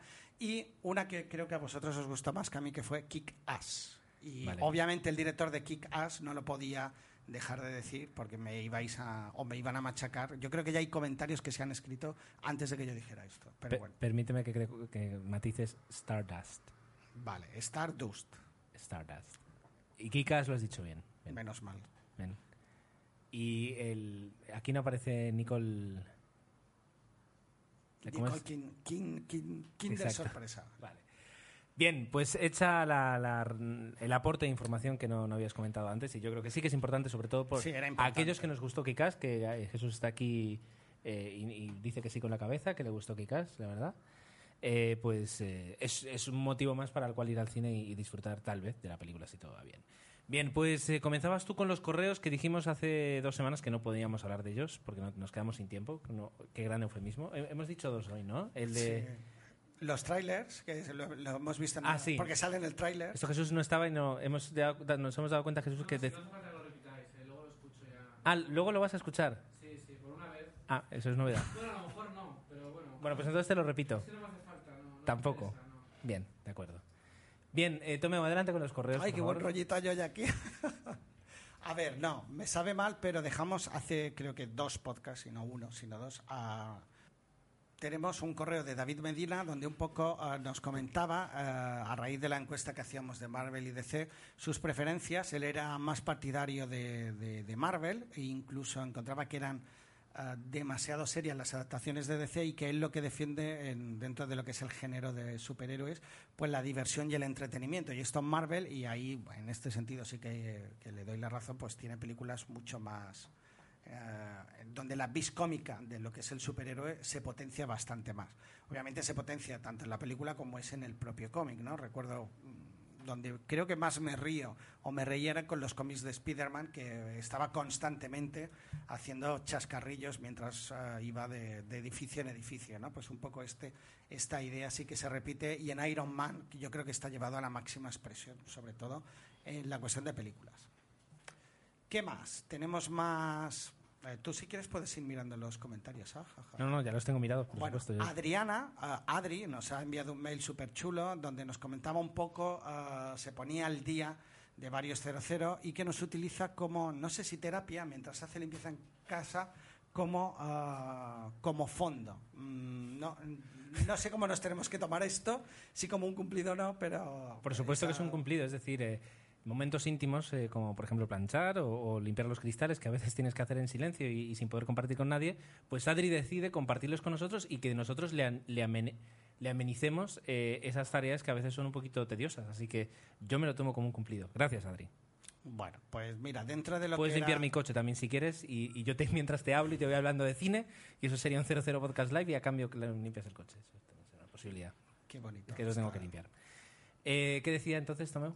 Sí, puedo ya. Sí, Sí, por favor. A ver, nos comentaba que nos corre, bueno, nos corregía. eh, hablaba un poco de la evolución de lo que era la sitcom en Estados Unidos, que dice que es fan de, de- de esta evolución y que antes eran multicámaras con pocos personajes, pocos escenarios y nulos exteriores. Que esto ha evolucionado y cada vez son más, eh, como ella pone entre comillas, single cámara. Y un ejemplo para que entendamos lo que está diciendo es Community, que cierto es que tiene muchas escenas exteriores y, y los personajes pues son ah, normalmente perseguidos con una cámara mientras ellos van paseando y hablando. Efectivamente, eh, eh, la sitcom ha evolucionado como, como- Bueno, además Adrián esto sabe más que nosotros de lejos. Este, y es muy... La verdad es que es muy interesante el, el- el cómo esa evolución desde, pues, yo qué sé, me acuerdo una serie de pequeño, pues... eh, eh, ¿Cómo es? Eh, cosas de casa, ¿no? Eh, pues, a, a cómo ha Sí. llegado a evolucionar a series como, como Conocía vuestra madre o, o Community, que son pues eh, comedias también, digamos, muy regulares, pero, pero con, con formatos muy diferentes. O la propia Friends, que yo entiendo que sería digna de, de estudio, ¿no? que debió empezar mucho más centrada en escenarios interiores y a medida que fue evolucionando, Claro, creo que los son- exteriores cobraban protagonismo. Son 10 son 10 temporadas, si no voy mal de Friends, a 20 episodios por temporada, o hacías algo diferente o se, te, se te hacía complicado. Bien, ¿algún comentario Un par de más? cositas más. Comentaba, eh, y ya voy acortando para no alargarnos demasiado, que es verdad que sigue tardando demasiado el llegarnos las versiones dobladas ah, aquí a España. Muchas veces, eh, que quizás este sea uno de los principales hándicaps que, que suele ser complicado, ¿no? El intentar que coincida el estreno y cada vez más. Creo que TNT ha estrenado con solo cinco días de diferencia la nueva producción de Spielberg, creo que iba sobre extraterrestres. Se estrenó un lunes y el viernes ya la teníamos aquí en España en versión doblada. Pues si esos esfuerzos se consiguen, quizás nos vayamos enganchando más a más series y, y las veamos directamente en televisión. Eso creo que es matizable desde luego, pero dime. ¿Has terminado con el correo? No. Ah, vale, continúa. Bueno, eh, mm, decía que Código Fuente no se publicitó como la del director de Moon porque no la ha visto nadie. O sea que está 100% de acuerdo con Ramón y por primera vez voy es a discrepar normal, con Adri. es normal porque como hacen el podcast juntos, Claro. pues tienen que tener opiniones comunes. Yo creo que lo hace un poco condescendiente hacia Ramón, porque en el fondo si ahora le hiciera algún desprecio eh, se podía romper esa sintonía que hay, como tenemos tú y yo aquí, el buen rollo que transmitimos. Exacto, es decir, que sea, ¿sabes? nos leemos la mente Espera, y... chócala. Pues eso, pues ese buen rollito, pues es normal que le dé la razón a, a Esto es porque como en el episodio anterior nos dimos un abrazo y sonó bien, pues has pensado que esto también sería divertido, ¿verdad? Queda- sí, supongo que sí. Mm. Bueno, ya nos lo dirán luego, pero ha roto la magia, ya está. Bueno, y nos deja un par de cosas más interesantes, pero si quieres vamos avanzando un poquito. Bueno, no, comentarás. No, porque ya... Ya está. o sea, no sé. Bueno, vale, pues nada. No, Bien, no. comenzamos. No, perdón, tienes razón, porque es verdad que sobre. Es que además has tema- dicho. Y nos cuenta un par de cosas más interesantes, pero no las vamos a compartir, nos vamos a quedar. Sí, porque son mail. Siempre se me olvida que en el mail lo tenemos que comentar todo. Eso, eso. Cojo el mail, mira, mira, cojo el mail y lo- a la papelera. Eh, es verdad que lo estoy pasando mal, ¿eh? O sea, no, no, es, no es falso ni, ni eh, realmente se están metiendo conmigo y no sé cómo salir del embolado. Ya, ya, Dicho pero esto, lo, peor, lo peor es que todo el mundo entiende por qué nos metemos Claro, contigo. claro, ya, ya hablaremos de esto. No, lo digo porque dejó un comentario en mamarrachostodos.com o mamarrachostodos, sí, sobre las salas de cine y los diferentes tipos de personas que van al cine con respecto a si comen o no comen. Y la verdad es que por eso cuando he visto, digo, no, no, por lo menos mencionar esto, ya que tiene el detalle de Bien, compartirlo. Bien, bien, bien. Ya está. Otro mail, y con esto creo que acabamos el apartado mail, si, si quieres. ¿Quieres que lo lea entero o puedo hacer solo algo así rápido? No, bueno, si hay algún apartado que te guste mucho que te quieras quedar para ti mismo, pues guárdatelo. Urindil, arroba, bueno, Urindil nos deja, ahora iba a decir el mail, pero da igual, nos deja un mail donde nos comentaba, es Urindil en Twitter, un par de comentarios sobre diferentes películas, es autor o es uno de los responsables del blog frikiemparo.blogspot.com y bueno, nos comentaba por un lado que X-Men, ah, primera generación, como se ha llamado aquí, X-Men Fair Class, pues le ha parecido ha sido la mejor película que se ha hecho de X-Men, incluyendo la Ledovezno, y que le ha encantado. La verdad es que, bueno, es bastante... Y es verdad que he leído muchos comentarios positivos sobre la película. Nos habla de otra película que yo vi el tráiler, parecía interesante, es uh, Troll Hunter, que es una película noruega en plan monstruoso, pero que hace una especie de, de, de estudio sobre cazadores de trolls en, en plan cámara en mano, ¿no? Un poco como hacía Monstruoso y JJ Abrams. Pues aquí nos ofrecía, yo vi el tráiler y parecía interesante, ¿no? Porque... eh, hay escenas así como de están persiguiendo a diferentes tipos de troll y no, no ha llegado a España todavía y bueno puede ser una película a, a los fans de este tipo al género este pues le puede al género este así con desprecio le puede parecer interesante Bueno. volviendo al género de miedo una película que yo no sé si voy a ver pero es Insidious que parece ser que está está de moda no Dicen que Eh, está bien. que mucha gente ha ido a verla, que pasa bastante miedo. Puede ser una película interesante. Eh, el director mismo nos comentaba pues que la película básicamente se divide en dos partes, una un poquito más tradicional y luego ya hacia el final eh, nos, da, nos ofrece un festival de cine de terror que yo creo que, que a los que les guste pues se lo pueden pasar bastante bien. ¿Es de bichos? De sustos y... No, bichos no. Vale. Creo que no, ¿eh? Por lo poco que he visto te diría que no. Es más de sustos, más estaría más cerca de, de Casas Encantadas y Poltergeist pues que cualquier Vale. una película de bichos. Vale, vale, vale. Interesante. Eh, ¿Listo con los correos? ¿Alguno más? Sucker Punch, otra película que él ha visto. Yo ahora no, no recuerdo, me parece que son personajes de manga o algún tipo, porque dice que le recordaba un poco a Ghost in the Shell, pues es una adaptación que yo no he ido a ver, sé que se ha estrenado en España y que, bueno, dice que no le ha convencido demasiado. Una película que sí que le ha gustado es El tren de las 3 y 10, que es el típico western ah, moderno con Russell Crowe y Christian Bale, que yo la verdad es que sí que tengo la tengo en la lista pendiente de ver y podía ser una película entretenida. Vi yo la versión estaba, es un remake de una película antigua, la antigua sí que la vi me gustó bastante, pero me imagino y para que me guste un western pues tiene que estar entretenido, me imagino que esta pues tendrá un puntito más de tensión todavía.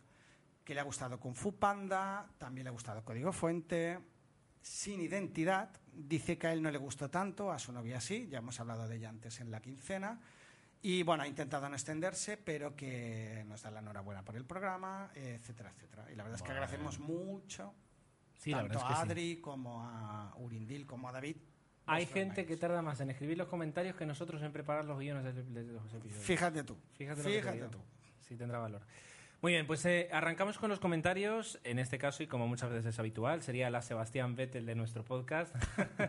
lo digo por la pole exposición de, de Sebastián Vettel. Y si no entendéis lo que digo, pues podéis escuchar eh, desde boxespodcast.com, donde hablamos de Fórmula 1. Hola, lo que has Eh, hecho así. Así, directamente. Hola, sin anestesia ni Sin nada. anestesia, sí, sin, sin darte cuenta. ¿Sabes? Como cuando te vacunaban.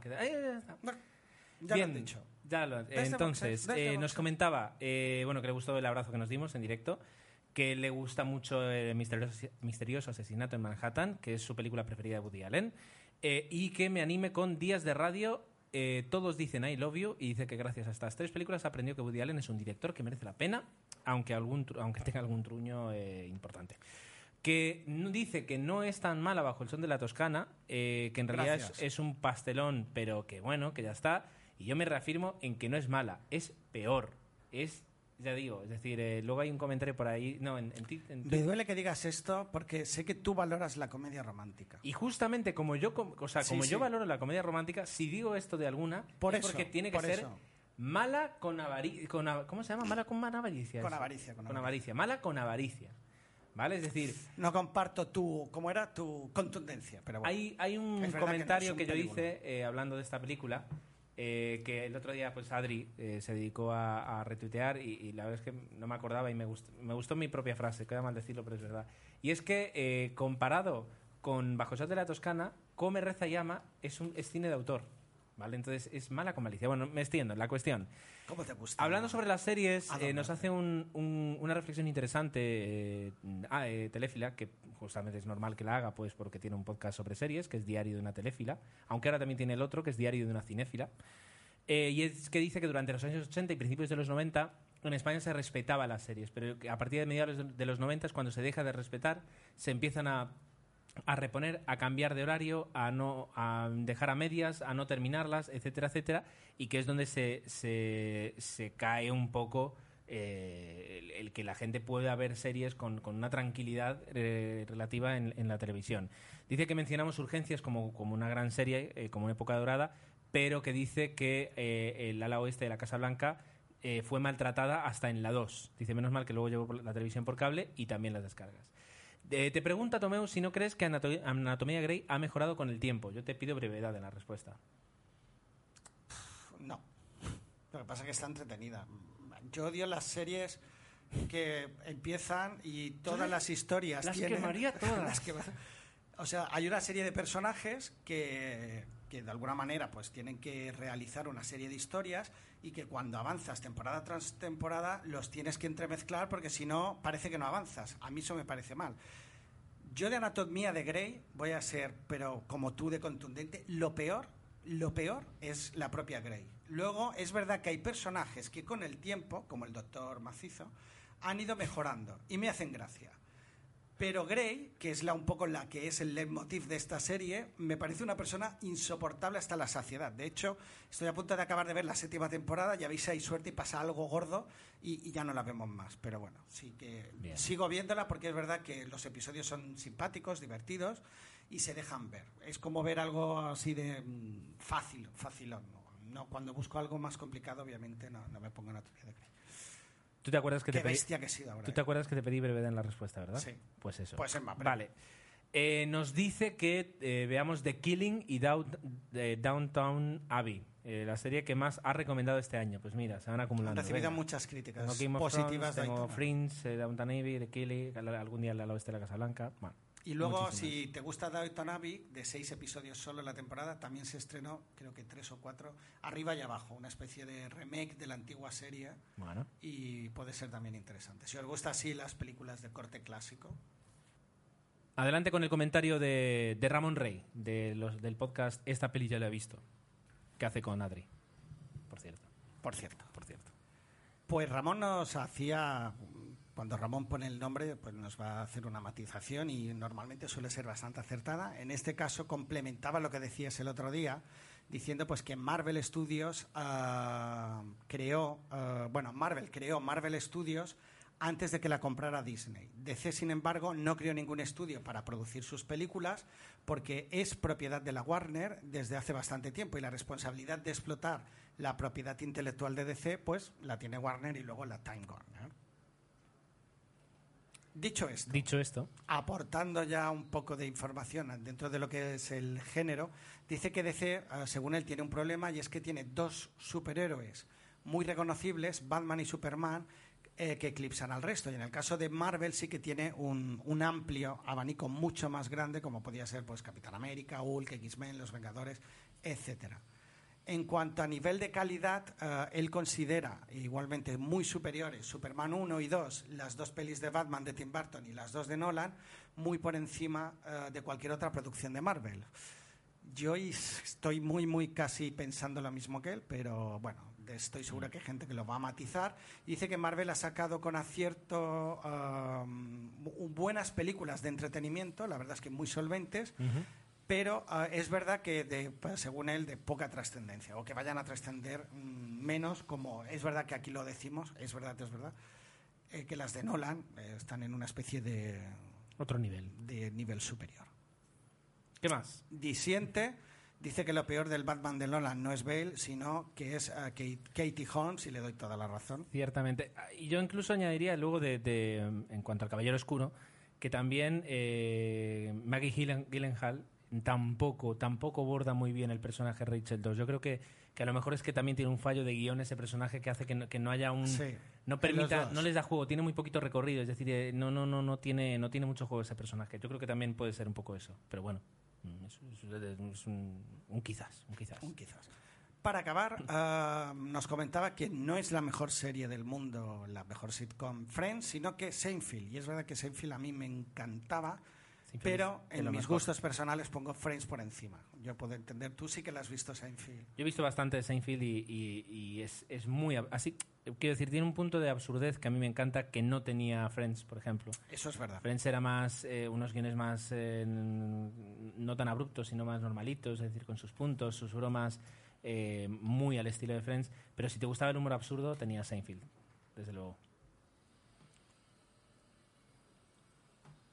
Spider, nos toca. Ah, perdona, vale. sí, sí, sí, tienes razón. Pensé que no sé si había terminado. Bien, pues aquí tenemos el super, los tres super comentarios de Spider, que parece un camión de carretera australiano. Así que me voy a preparar.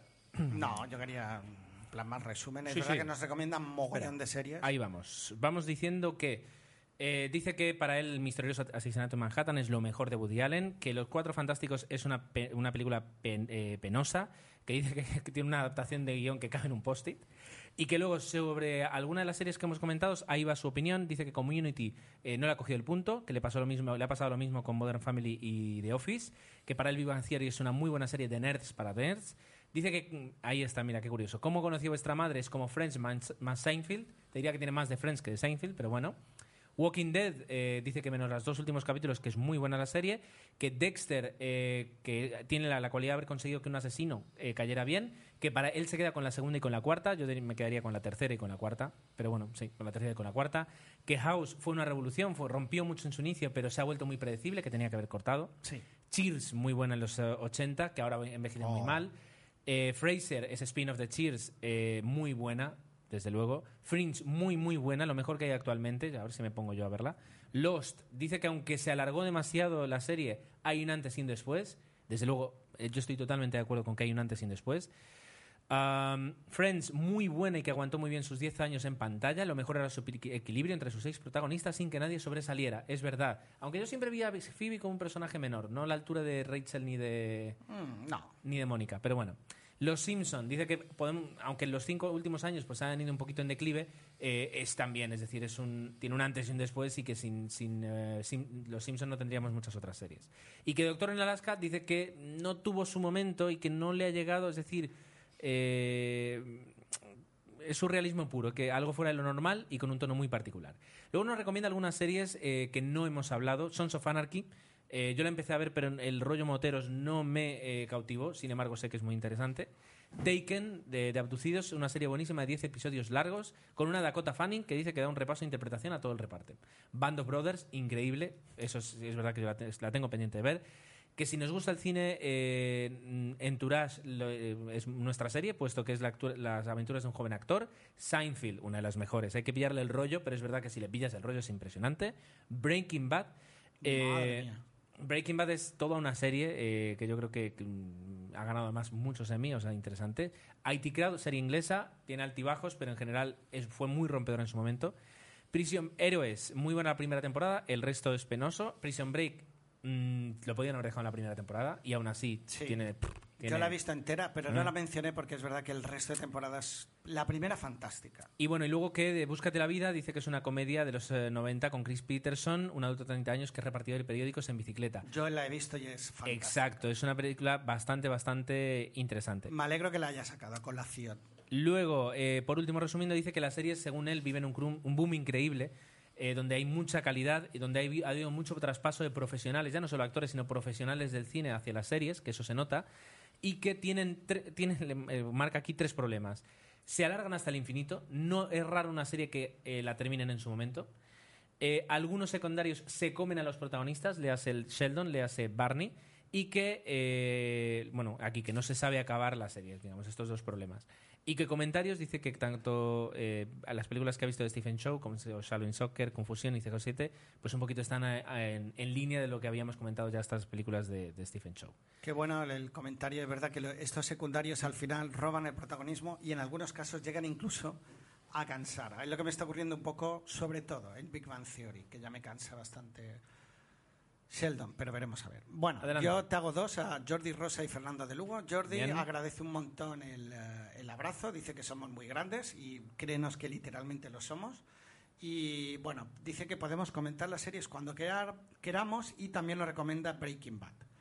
Fernando de Lugo, ah, pues quiere aportar, dice que fue a ver la de Woody Allen y que, bueno, que aunque no es tan hilarante como nos tiene acostumbrados, y él recomienda el, el Dormilón, que es una película que yo también vi me gusta bastante, y dice que está muy bien y que, bueno, que mm, así como Vicky Cristina Barcelona y Barcelona era una película muy turístico promocional, él cree que en el caso de, de- de la de París es verdad que París tiene gran protagonismo, pero él lo enmarcaría dentro de la metáfora o de la historia que él nos quiere contar, viendo a la ciudad como un personaje más o un personaje principal dentro de la trama. En este caso, por lo que tú comentabas, intuyo pues que puede tener razón. ¿Qué más? Venga. He visto la. Bueno, dice que ha visto la última de X-Men, First Class, que le ha gustado bastante. Dice que le parece imprescindible dentro de lo que es la serie de películas de X-Men. Interesante y divertida. Y algo que se me ha olvidado comentar y que a medida que iba viendo la película yo no sabía que salía un actor español, Alex Alex González, González, sí. es un papel que, que realmente para irte a Hollywood y hacer esto, mejor no hagas nada. Yo creo que no, no por él, ¿no? La verdad es que lo ningunean un poquito y se limita simplemente a poner caras. Ahora, si a mí me dan la posibilidad de hacer este personaje como no actor para ver cómo se hace una película de este calibre, pues sí, pero pobrecito, la verdad es que no le dan nada de bola. Y no es porque él sea mal actor, obviamente, sino que, que es un personaje pues, al que le dan muy poquito eh, en la película. Dice que a las series de Spider añade Californication, que es un poco el agente Mulder, haciendo aquí una película ah, de tono subidito, que yo empecé a ver y, la verdad es que no me enganchó. Y que luego defiende y quiere romper una, una lanza a favor de House porque dice que es una serie que ha sabido evolucionar y que tiene un trasfondo filosófico, y en eso es verdad, muy, muy grande. Incluso existen pequeños, bueno, pequeños tratados de filosofía basados en, en lo que es House y, y sus guiones. Y dice que se ha liado un poquito, que bueno, que dice que nos prodigamos muy poco en el blog y que le gustaría que lo hiciéramos más. Y es verdad que es un, eh, una cuestión de tiempo. Hemos dejado de hacerlo, pero que, que, bueno, a ver si es verdad que recuperamos el, el ritmillo y de vez en cuando dejamos algún comentario o Cierto. contestación en el blog. Cierto, cierto. Añadimos aquí el, el mea culpa. Bueno, vamos con el comentario de Pablo. Eh, dice que, la crítica, digamos, que le hizo sonrojar porque no no hizo una pequeña crítica, pero claro, a veces leída por, por tu voz, pues suena como mucho más fuerte y que, que, bueno, que no pasa nada. Nos, cor- nos corrige, pero dice si no es verdad que la serie más vista en su momento, el final de una serie, no fue eh, el de MASH por encima del de Seinfeld. No lo sé. La verdad es que le- podríamos mirarlo, pero, pero eh, tendríamos que, bueno, habría que mirarlo. Dice que no le gustó a Friends, di- eh, dice respeto a los que le gusten, dice, pero por favor, Tomeo, y que es irreal, tonta, poco constructiva, poco crítica, nada, pos- nada propositiva, identificación fácil para la audiencia. Toma ya. Es verdad, Que le- sí. es, es muy buena. Que, que le agradece casi la- toda la historia Scraps, menos la última temporada, que una- eh, y que luego vio X-Men Origins, todo el mundo dice eso, que le gustó, carácter serio, sin destrozar el cómic, y que vio Piratas del Caribe 4, y dice que bueno, no me lo esto, pero que espera que no hagan la quinta. Luego tenemos el comentario de Fran Capa, ¿verdad? Fra- perdón, Fracapa. Fracapa. Dice que le ha gustado mucho el podcast, como, como yo. También ah, se ha aficionado a ver series y cada vez la sigue con mayor asiduidad, asiduidad en detrimento de las películas, también por la variedad y algunas son tan buenas que es difícil no encontrar, eh, y es verdad, hay tanta variedad que es, mm, es muy complicado no encontrar lo que buscas. Y la corta duración es una ventaja por encima de algunas películas, sobre todo en mi caso es entre semana Bueno, el subidón se lo ha provocado Gerardo cuando ha mencionado un clásico, El Doctor en Alaska. Bravo. Dice que es su serie preferida, su ojito derecho. Sé que ha habido series mejores, por ejemplo The White, pero entre pero entrar en Sicily, ¿está bien dicho? Sicily. Dice que es eh, sumergirse en un mundo alejado de todo, eh, de personajes entrañables, y Doctor en Alaska es la mejor terapia antiestrés. Yo no la seguí en su momento, la verdad es que me da pena, pero sí que tengo muy presente lo que es la banda sonora, el inicio de la película con el reino que aparece. Exacto, la música es es algo muy, muy reconocible. particular y son escenas vacías de- del pueblo, de Sicily, ese pueblo fue inventado, pero bueno, está basado en Roslin, justamente. De hecho, había una escena que aparecía Roslin Café, eh, que era una pintada que había en una pared y era el pueblo, el nombre original del pueblo. Muy interesante.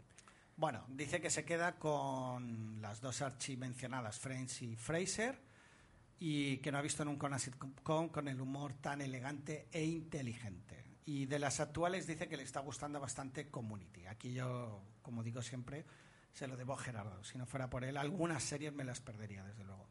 Dice que coincide plenamente recomendando Dayton Abbey. Dice que es muy, muy buena, ambientada en una, una mansión a principios del siglo pasado y que nos cuenta la vida de los señores y los criados. Un poco, me imagino, rollo arriba y abajo, pero una versión un poquito más moderna, me imagino, o con un, al menos un ritmo más moderno. Que correcto. Las de arriba y abajo estaban muy basadas también en muchísimos diálogos, pero yo recuerdo de verla de pequeñito y me gustaba, o sea que mm, es una serie que sabía enganchar a la audiencia.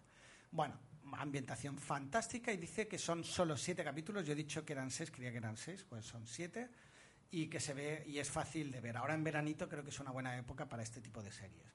Dice que Woody Allen, ya para acabar, es uno de sus directores favoritos y aunque sus películas no tienen ni tiros ni acción la, y las historias no son nada del otro mundo, siempre son amenas y fáciles de ver. Unas te gustarán más y otras menos. Mira, es un buen resumen ¿no? de, un director de como puede ser del talento de Woody Allen. Es verdad que es simple, pero en el fondo tiene razón. La verdad es que él tiene su propia forma de entender el cine. Dice que para él las mejores son ha a- Annie Hall y Delitos y Faltas. Creo que ya Bien, bueno, pues vamos con el comentario de Taram. Tarán, Tarán. Dice que llevaba un tiempo sin, sin comentar porque se ha puesto al día, ahora que se ha puesto al día, dice que nos recomienda The Wire, que ahora mismo está viendo The Killing y que no está nada mal, y que nos pregunta si alguno de nosotros ha visto Game of Thrones sin haber leído el libro.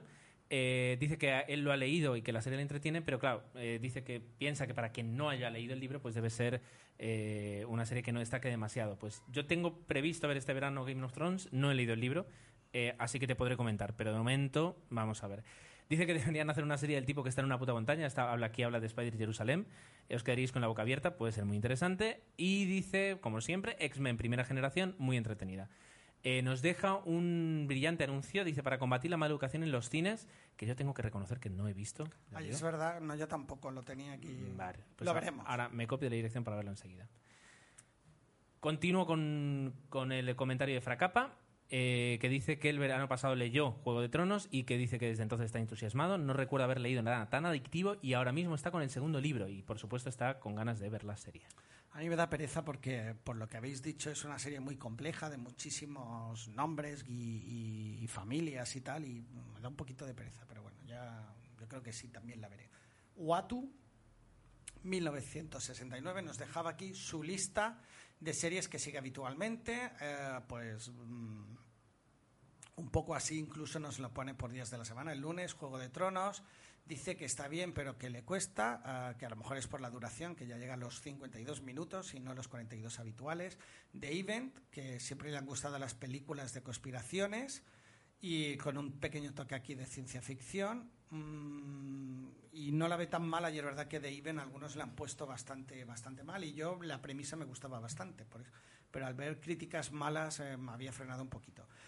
Martes, Hawaii 5.0, el remake de la clásica, dice que no vio la clásica y a mí dice que le entretiene. Yo empecé a ver la primera serie, eh, lo que suele ser el episodio piloto, no me enganchó nada y ya no he seguido viéndola. Miércoles, Almacén 13, que es la vaya por su segunda temporada, la tiene un poco apartada, pero es interesante y es un poquito de comedia, fantástico y a veces un poco de drama. A mí me sonaba también a rollo Expediente X, a lo mejor, no sé si estoy metiendo la pata, pero eran casos relacionados con un almacén gigante y lo que ahí se guardaba. Mm, sí, cierto, es verdad. Parecido al almacén, bueno, iba a hacer ahora un spoiler. No, no, no. Quienes lo entiendan. Sí, hasta- lo hasta ahí ya habrán hemos llegado, ya hemos llegado, ya hemos Lo habrán llegado. entendido. Bueno, el viernes tiene Casi Humanos, la versión americana, que dice que es interesante. Big Bang Theory, Dale a un freak, una serie de frikis. Y la verdad es que sí, y la disfruto y, me, y le encanta. Y bueno, a ver si alguien puede ayudar, eh, si hay en algún sitio el texto, la traducción de la canción del opening de la serie. La verdad es que yo a veces, cuando ya la he escuchado tantas veces, he pillado un par de palabras, pero eh, como decíamos siempre, es una gran elipsis de la historia de la humanidad y no sabría decirte, a ver si alguien sabe, eh, pasarnos la traducción de la canción del inicio de Big Bang Theory. Otras series que ve, The Escape, Sin Mazinger Z, uh, Mazinger Z en sus años mozos, por supuesto, como no. Y 24, todas las temporadas, Eureka y alguna más. Eh, es una canción de los creadores, de Chuck Lorre y Nick Braid, eh, la canción de, la canción de inicio de... No, eso era de, cómo conocí a vuestra madre. No, está basado en un videoclip, está basado en una canción y existe la letra de esa canción. A ver si, si lo busco y lo puedo, lo puedo poner. Porque sí, sí, la letra está. Y, básicamente habla de todos los inventos que se han hecho, o sea, importantes que se han hecho en la historia de la humanidad. Bien, eh, Alex Cliffhanger, eh, que eh, junto eh, con- con Telefila tiene un podcast de cine que se llama, ¿cómo es? Eh, Seriators, Seriators creo que es, si no me mal. Tomeu, yo me he quedado sin internet, lo puedes buscar tú mientras, es que no me, no me acuerdo el nombre. ¿El qué, el qué? El- El podcast de Alex, Cliff- Alex Cliffhanger Ah. y, y, y Telefila. Bueno, pues eh, dice que lo que encuentra indignante, y es verdad, es que las, las cadenas tengan que poner ahora, no, mira, y, y por la noche de repente sí que te vamos a, a poner una serie en versión original, eh, cuando en realidad desde los años prácticamente 80, principios de los 90, existe el dual y se pueden emitir, y de hecho las autonómicas, por ejemplo aquí durante muchos años TV3 y Canal Now, eh, sí que ponían eh, en dual, y el dual, me acuerdo, los televisores que te los vendían con teletexto y dual, eh, y es verdad que con eso solucionabas un problema y podías ver una película en versión original sin ningún problema. Eh, que poco a poco, hay- por ejemplo, dice que TNT va a estrenar en prime time Falling Skies cuatro días después que en Estados Unidos. Dice, allí se emite un lunes, aquí el viernes. Dice que esto es lo que se tiene que hacer, desde luego, ese es el camino. Y así luego le respetas el horario mejor. Y dice que eh, parece casi oficial que el año que viene Netflix aterrice en España o al menos en Europa. Yo creo que vamos a tardar bastante en ver Netflix y luego eh, vamos a tener el problema de siempre, que mm, va a ser complicado ver versiones originales subtituladas en castellano, que es lo que mucha gente que está dispuesta a pagar para ver películas en Internet eh, eh, quiere ver muchas veces. Vamos a ver. Eh, dice que nos olvidamos de una gran serie, es verdad, 30 Rock, que si no la conoce ninguno, sí, yo he visto algunos capítulos, o sea, no soy asiduo, pero la veo. Es un humor muy eh, particular, eh, como dice él, de Tina Fey en, en plena acción. Y, y desde luego se lleva prácticamente, lleva tres o cuatro años llevándose el Emmy a la mejor eh, comedia y merecido, es muy buena. Por último, decía que si íbamos al Fenómena del 16 al 30 de junio, que, que avisáramos. El Fenómena, recordemos que lo comentaba, que es ese cine en Barcelona donde van a poner películas de los años 80 y Qué además eh, ambientado, es decir, eh, vas a vivir la experiencia de ir al cine en los años 80. La verdad es que no, por, por tiempo no, no me voy a poder escapar, pero, pero quisiera, desde luego. Bueno, el podcast que era Seriefilator. Serie Filators. Ese era el podcast. Y bueno, mm, mientras estaba yo mirando aquí, bueno, los de. Ha puesto mal de. Sí, los has leído, veo, de Alex Cliffhanger. Ahora ya vamos con Sheldon Sheldon 2, 2. hola otra vez. Eh, bueno, que le gustó mucho el abrazo, que le pareció genial, que sentía en perfecta, que él entendió perfectamente que era una broma, que no nos disculpemos, etcétera, etcétera. Muchas gracias. Eh, bueno, es que damos las gracias que no es una broma, ni está en el guion ni nada. Salió así, luego sale espontáneo, tanto lo que es la broma en ese momento, y a lo mejor hoy incluso, pues también hemos hecho ahí mogollón de bromas que yo hemos llegado incluso a pensar que eran demasiadas, por eso ahora hemos frenado un poquito y nos estamos limitando un poco a leer el, el guion. Pero es verdad que van saliendo así, ya nos conocemos y, y nos salen. Y nos salen, a veces yo te diría que demasiado. Pero bueno, dicho esto, dice que coincide con varias series. Sons of Anarchy dice que es muy buena, el papel de la mujer que es- salía en Infelices para siempre es asombroso. Dice que no es fan de historias de moteros, pero que esta serie es muy recomendable. También Hermanos de Sangre, fan de las porque es fan de las películas ah, bélicas. Taken, de gran calidad. Y dice que le gusta añadir a una lista algunas ya finalizadas, como A dos metros bajo tierra, que yo no he llegado a ver y es verdad que la recomienda bastante bien, con cinco temporadas de 13 episodios y que no fueron alargadas demasiado. La verdad es que, bueno, visto así sí que queda bien. Yo creo que la serie Cinco Hermanos quería que fueran del estilo, pero no les salió tan bien. Cinco Hermanos, eh, la verdad es que mi mujer es asidua y le encanta, pero bueno, lo poco que yo he visto es lo típico, como suele suceder en Anatomía de Grey, que ya se convierte en un culebrón. Pero bueno, en este caso es la historia, una historia familiar que, que a quien le guste, pues está bien. Death Note cree que quiere hacer una película eh, sobre la serie, es una versión americana, la serie, una versión americana, la serie está muy bien, totalmente recomendable, policíaca, sin mucha más fantasía que la necesaria, y dice que el planteamiento le encarnó, ¿no? Y a mí también, yo no lo había oído, un cuaderno en el que si escribes el nombre de una persona, esta muere, la verdad es que es un buen, un hilo conductor. Dice que está viendo Chuck, eh, la ve como normalita, Anatomía de Grey, que es culebrón total, pero incluyen casos originales que le hacen destacar sobre los culebrones americanos, House, que dice que hay temporadas más regulares y otras que no tanto, eh, que a él le sigue gustando, Cómo conocí a vuestra madre, Modern Family, también Sherlock, que no la mencionamos, una serie de tres capítulos que estaba simpática, Ah, The Big Bang Theory, Californication, Mujeres Desesperadas. Ya no digo el comentario, pero voy diciendo los nombres porque algunos no los habíamos mencionado. Doctor Who y ah, Juego de Tronos, que ya empieza a ser algo habitual. Bien, eh, continuamos ahora con dos comentarios. Uno de Fernando de Lugo que dice que añade otras dos. Nos está quedando una pedazo de lista de series eh, Espectacular. espectacular. Arrested Development dice que ojonuda, muy graciosa, aunque dice que hay proyecto que ahora ahora dice que quieren hacer una película de, a partir de esto porque sé que pararon la serie antes de, lo que tenían que haberla parado, es decir, por tema de, de audiencias. Y Estudio 60 dice una serie muy recomendable para los que nos gusta saber qué hay detrás de las cámaras y lo que aquí tiene, digamos, aquí su punto fuerte es el guion de Aaron Sorkin. Dice que le gusta mucho. Es una pena que la cancelaran. Y luego tenemos un comentario de Sirio eh, que dice que un podcast, eh, un 00 podcast de series, pues eh, ¿por qué no? Y que eh, en cuanto a re- repasa las que están viendo, Death Note también, Dexter, que dice que ha terminado de ver la cuarta, que en la tercera había caído un poco, pero que, que ahora ha pegado un subidón. El mentalista, que es bastante repetitiva, por eso la dejé de ver yo, porque llegaba un momento que era muy, muy repetitiva y es verdad que dice que el caso de John el Rojo es lo que la mantiene con vida, pero en toda la primera temporada no se avanza prácticamente nada con John el Rojo y es por eso que yo la dejé. Um, Juego de Tronos dice que bueno, le que le está gustando el casting, la producción, que está muy bien ambientada. The Wire mm, dice que es el dice ver esta serie llevar una doble vida. Todo el mundo recomienda muchísimo The Wire, será cosa de verlas. Y de las ya finiquitadas, pues habla un poquito de tanto de MacGyver como de la infancia, de X- eh, X, de lo que fue Friends, la, comedia por antonomasia, Los Simpson y Lost, horas y horas de entretenimiento. Que dice que gracias por el episodio y por abrir la puerta a las series en nuestra casa. Eh, Siempre, siempre la vamos a dejar abierta esa, esa, esa, esa puerta. Yo creo que sí.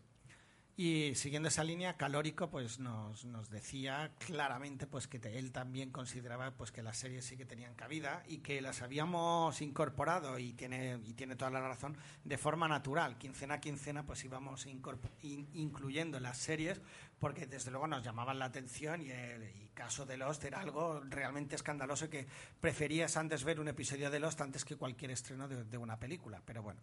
Dicho esto, dice que, deja un par de comentarios. Dice que él no ha visto ni Friends, ni Seinfeld, ni Doctor en Alaska, ni Perdidos y cree que no las va a ver. Y me gusta el comentario que hace. Dice, me quedaré sin verlas porque cada serie tiene su momento y el de estas ya ha pasado. Eh, es verdad que es un, un poco contundente lo que dice, pero por otro lado tiene mucha razón. Yo creo que voy a decir, al menos de Doctor en Alaska, eh, siempre es un buen momento para verla. Es una, una serie que prácticamente no, no, no puede envejecer tal y como está planteada. Pero claro, al verla de cero, quizás ahí sí que pueda ser que la puedas ver desde un punto de vista un poco, que te pueda parecer una serie un poco ah, viejuna, no lo sé. Pero es verdad que si ya la has visto, yo de vez en cuando, y estoy ahí un poco desanimado, me pongo un episodio de Friends y la verdad es que me entretiene un montón. Pero yo creo porque ya la he visto, la, Pero la serie. normalmente las comedias envejecen peor que los dramas en ese aspecto. Y, y, y Doctor en Alaska tenía más de drama que de comedia. Mira tú. Bueno, dicho esto, ah, recuerda con más de una sonrisa la serie Fraser y Expediente X para él sería su serie soberbia. Durante la semana estaba deseando que llegara el siguiente capítulo y la, base- la banda sonora eh, ya es mítica. Me digo porque iba a decir la vaselina. Bueno, y por último os deja las series, o nos deja la serie que está viendo, Fringe, Fringe. Efectivamente es la nueva Expediente X y el tío protagonista funciona muy bien y los guiones son buenos. Samson Anarchy, Anarchy, que ya hemos hablado de ella, el hilo argumental es una maravilla. Dice que ha empezado a ver el primer capítulo de Misfit y efectivamente es una serie fresca y natural. Cree que se va a enganchar. Yo creo que sí, que os vais a enganchar. Crónicas vampíricas. eh, sobre todo si superan los primeros cuatro episodios que recuerdan mucho a Crepúsculo, dice que es superior a esta. Y ah, por acabar, y ya con esto acabaríamos el podcast, y una pequeña reflexión que gracias a este comentario puedo hacer, dice que Doctor Mateo eh, dice que es de las primeras temporadas estaban muy cuidadas y que poco a poco pues eh, parece que se está estancando, ¿no? Y esto me lleva a la reflexión que os quería hacer. Dicho esto, en todos los comentarios incluso en el podcast en que hablamos de series, no hemos hablado, o bueno, yo saqué unas cuantas, pero de series españolas. Ah, no es para defenderlas, sino que es un hecho sintomático. Eh, la gente creo que valora más una buena interpretación, un buen guion, que muchas series españolas que ah, una y otra vez nos, es- nos ofrecen los mismos estereotipos, las mismas historias. Igualmente, y no lo mencioné creo en el anterior, y, y sería injusto hacerlo, Siete vidas yo la salvaría de la quema porque me parecían guiones muy frescos, pese a que ah, es una serie española y tiene esas carencias que a veces mencionamos, pero realmente había un esfuerzo por intentar hacer algo divertido de verdad e intentando huir de los topicazos. Y en ese sentido ah, yo disfruté mucho, muchísimo de muchos episodios de, de Siete Vidas. Ya está. Con esto creo que ya hemos hecho una gran disección. Hemos hecho un, un buen Una resumen maratón. y además, es decir, nos habéis aportado muchísimo contenido de muchísimas series. Y, y bueno, quien, quien haya querido tomar notas eh, va a tener una lista de series eh, espectacular. Yo creo que tiene literalmente años de, años de entretenimiento delante, delante de él. Y con ello vamos a acabar este podcast que se nos ha hecho larguito, va a estar a la hora y media tranquilamente, eh, pero bueno, la verdad es que los comentarios merecían la pena y, eh, siempre los contenidos nos parecen pocos cuando los planteamos y luego cuando nos quedan, nos quedan grabados eh, siempre no, no bajamos de la hora y cuarto, no sé cómo lo hacemos. Lo vamos a contribuir un poquito a la duración de este podcast con nuestra salida rápida patentada, en la que eh, en este caso yo os voy a decir la mitad, tomemos la otra mitad. Eh, recordad que podéis encontrar todos los episodios en 00podcast.es, también en nuestro canal de iVoox, que sería 00podcast.ivox.com. Eh, nos podéis enviar un correo electrónico a 00podcast.gmail.com y también nos podéis encontrar en medios sociales, llámese Facebook, llámese Twitter. en Facebook, en facebook.com ah, barra 00podcast, en twitter.com barra 00podcast también. Y bueno, nuestros Twitter personales, tanto bueno, GER7 como GES Cortés, como... Tome 00. Y con esto y un bizcocho. Hasta dentro de dos semanas.